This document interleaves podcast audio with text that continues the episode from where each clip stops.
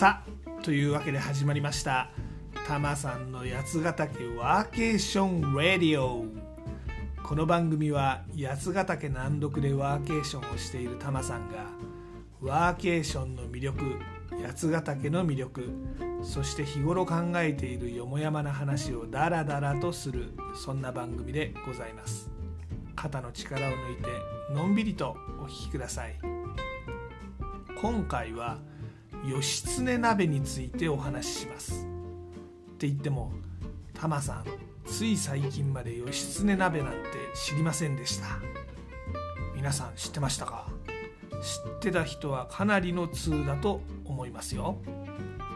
まずは義経鍋って何なのか？ってところからお話ししますね。これは焼肉とかジンギスカンとかで使う鍋です。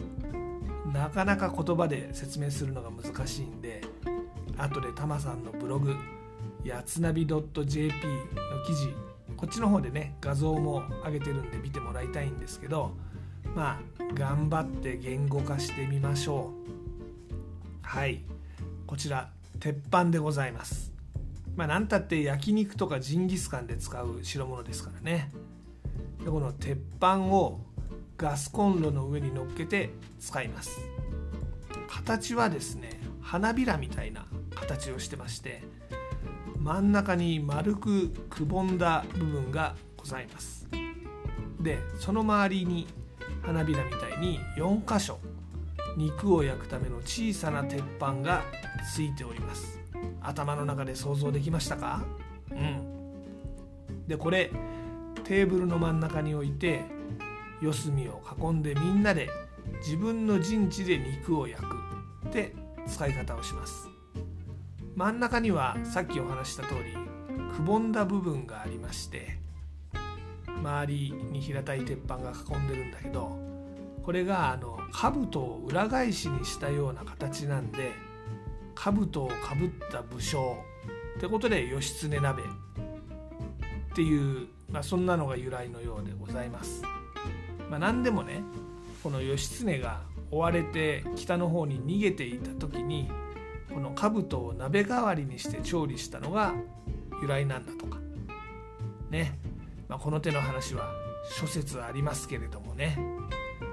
でこの義経鍋ですが真ん中のくぼんだところここにお湯を入れて野菜を茹でるっていうのがポイントです。つまり茹で野菜と焼肉この組み合わせで食べるんですね。普通焼肉ってお野菜頼むと、まあ、きのことかねかぼちゃとか人参とかネギとかいろいろありますけどあれお肉と一緒に鉄板とか網の上で焼いて食べる。ってのがまあ多いじゃないですか。でもこの義経鍋を使うと野菜は茹で野菜。でこれをお肉と一緒にタレにつけて食べる。これがまたうまいんですわ。ね。ま、牛焼肉とかで使うところもあるんですが諏訪のエリア、まあ、八ヶ岳周辺のエリアだとラム肉ジンギスカンっぽく使うのが多いようです。でこの義経鍋ですが知れば知るほど謎というか気になることが多いんですよね。まずはねその地域性この義経鍋。タマさんもこれまで知りませんでしたが諏訪の辺りでメジャーなものらしいです。諏訪湖ね。の周り諏訪市とか岡谷市とか茅野市とか、まあ、その辺りだと義経鍋で食べさせてくれる焼肉屋さんいくつかあります。ですんでまあ立科の方とかねハイキングとかスキーとかったらその帰りにちょっと立ち寄ってみるっていうのがいいんじゃないかなと思います。でタマさんの今いる地元この小淵沢エリアにもですね一軒義経鍋でジンギスカン定食を食べさせてくれるお店ありました。初見食堂ってとこですね。こちらはですねラム肉。あの冷凍肉と生ラムがあるんですが生ラム肉ジンギスカンがおすすめです。ここはジンギスカン以外にもラーメンとか餃子とか中華っぽい定食もありますんで、まあ、この小淵沢エリアでランチ探してる時ちょっと候補に入れてみてもいいんじゃないかと思います。はい、ちなみにあのタマさんも初めて行ったんでもちろんこの生ラムジンギスカン定食、えー、試してみました。1200円でございます。これはいいねと思いましたね。うん。ラム肉は外側にある鉄板部分花びらのとこですね。ここで焼いて食べるんですよ。で真ん中のこのかぶとのところくぼんでるところでキャベツとかもやしとかグツグツ茹でる。でこの茹で野菜とお肉を一緒にタレで食べるんです。ね。ジンギスカン鍋だとまあなんつうんですか先にお野菜敷いてその上にお肉乗っけたりとかしてね蒸し焼きにするような感じだと思うんですがあれが茹で野菜になるんでちょっとさっぱりとした感じになります。いやこれちょっと話を地域性に戻しますとねこの義経鍋諏訪の辺りではメジャーなんですけどちょっと離れると途端にないんですよ。松本とかね甲府とかね佐久とかねちょっと離れるとあんまり途端に見かけなくなります。不思議だなと。かなり狭いんですよね。しかもこの諏訪って別に義経とゆかりがあるわけでもないような気しますよね。ねでそもそも何でこれ義経鍋なんでしょうかと、まあ、武将ならねもともと宝刀だって武田騎馬軍が野戦食で兜で調理してたなんて話もありますし義経以外でも誰でも兜かぶってればよかったんじゃないかと。信玄鍋とかねまあ長野の方だったら雪村鍋とかね何でもよかったんじゃないかと思うんですが義経ってどっちかっていうと鎌倉京都平泉その辺りがまあゆかりじゃないですか。うん、で気になってちょっと調べてみました。そしたらですね岩手県久慈まああの東北は義経ゆかりですからね。そこに諏訪神社っていう神社があって義経のゆかりのところなんですって。東北に諏訪神社と。これねなかなか気になりますよね。ちなみにこの義経鍋諏訪のエリアだけじゃなくて岩手とか青森とかでも使われてるらしいです。東北がルーツなのか諏訪がルーツなのかは分かんないんですけれども。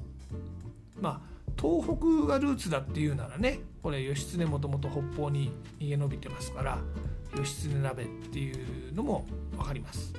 でもこれがなぜ諏訪のエリアに広まったのか。なかなか分からないんですがなんとなくこの岩手の諏訪神社ってのが鍵を握ってそうな気がしますよね。うん。歴史探偵的にちょっと調べてみようって思いました。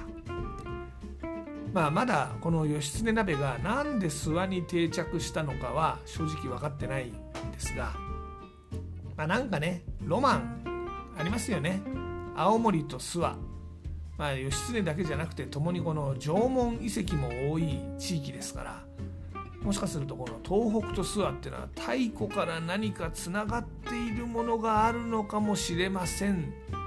諸説ありますよっていうか多分まだ説にもなってないと思います。タマさんが今直感で感じただけです。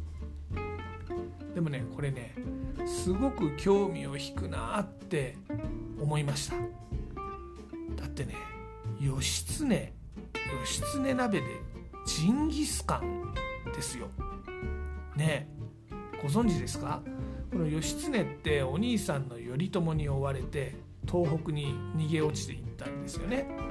で奥州藤原氏を頼って平泉に逃げてでもそこも追われてさらにあの北東北へ逃げて、まあ、最終的には討ち取られちゃうっていうかまあ自陣したっていうのが一応歴史の教科書的なお話です。今年の大河ドラマがその辺りの時代のお話なんで、まあ、きっとテレビ見てればそのうちこの辺りのエピソードも出てくると思います。でもねご存知ですか？一部にはね義経は大陸に逃げ延びて後のモンゴル帝国建国の祖チンギス・ハーンになった。っていうまことしやかな歴史ロマン説があるんですよ。義経伝説ってやつです。まあこれね歴史学的にはまずそんなことはねえよっていうのがまあ一般的な説なんですが年代的にも結構時代ずれてるらしいですしね。うん、なんですがまあいいじゃないですか。ちなみにこのもう一方のジンギスカン鍋チンギス・ハーン由来のジンギスカン鍋ですがこれはあの羊肉を焼く時に油がね周りに落ちるように真ん中を盛り上げた鉄板。これで焼くやつですね。でこの姿がチンギス・ハーンの時代のモンゴル人の兜に似てるということでジンギスカン鍋と呼ばれるようになったんだそうでございます、まあ、羊を食べるっていうのもモンゴルとか中国内部の内陸の方のね食文化なんで羊をモンゴルっぽく食べるんでジンギスカン鍋と呼ばれるようになったというわけです。まあ、でもこれあのモンゴルでこのジンギスカン鍋を使って食べてるっていうわけではどうやらなさそうでございます。でもねこれねなんちゅうかね男のマロンですよお布施の栗かの子ですよいや正しくは男のロマンですよはいどっちでもいいんです。だってね義経大陸に渡ってチンギス・ハーンにはなれなかったかもしれないけどジンギスカン鍋にはなれたわけですよ。しかもこのジンギスカンこっちは兜の表側盛り上がった鉄板を使うが義経鍋は兜の裏側くぼんだ方を鍋にしてるっていうわけですね。なんかこの裏側を使うっていうのもなんかねこの源氏勝利のヒーローなのに最後追われる立場になっちゃった正義のあの悲劇のヒロイン。違うわ。ヒーローや。この義経の姿と重なってなんかいいんじゃないかなと思います。ジンギスカン鍋はね鍋じゃなくて鉄板だろというツッコミ入りそうな代物ですが義経鍋は真ん中がくぼんでてこれ立派な鍋ですから。うん。義経鍋の方が古いのかな。でその後ジンギスカンが義経由来で鉄板だけど鍋って言われるようになったのかなと。まあねいろいろ考えさせるエピソードでございます。この手の話は諸説ありますし無責任にね俺はこう思うんだよねってあの言い出しちゃった言い出しちゃうまあこれが楽しいんでね。真偽のほどは分かりませんが義経は大陸に渡りジンギスカンとなって今こうして諏訪エリアで蘇ってるんだという歴史のロマンが今日のお話でした。ええ。こちらね八ヶ岳エリアだと諏訪だけじゃなくて小淵沢にもお店ありますから是非こちらに来た時は一度試してみてください。はい。さてタマさんの八ヶ岳暮らしインスタグラムのハッシュタグブラタマリ的なでもお届けしております。またワーケーションに関する情報はタマさんのブログやつなび .jp yatsunavi.jp でもお届けしています。ご興味のある方ぜひご覧になってみてください。また番組案内 Twitter でも行っております。全部カタカナで「ハッシュタグたまさんラジオ」を検索いただくかもしくはユーザー名たまさんラジオ。こちら英語ですね。たまさんレディオ。つなげてそのまま書いてください。こちらフォローしてもらったりすると嬉しいです。またリクエストとか感想とかありましたら Twitter とかインスタの DM でもお待ちしております。はい。今回のエンディングテーマですが、まあ、今回はねこういうお話でしたんでジンギスカンお届けします。有名な曲ですね。あのサビの部分がジンジンジンギスカーンってやつです。はい。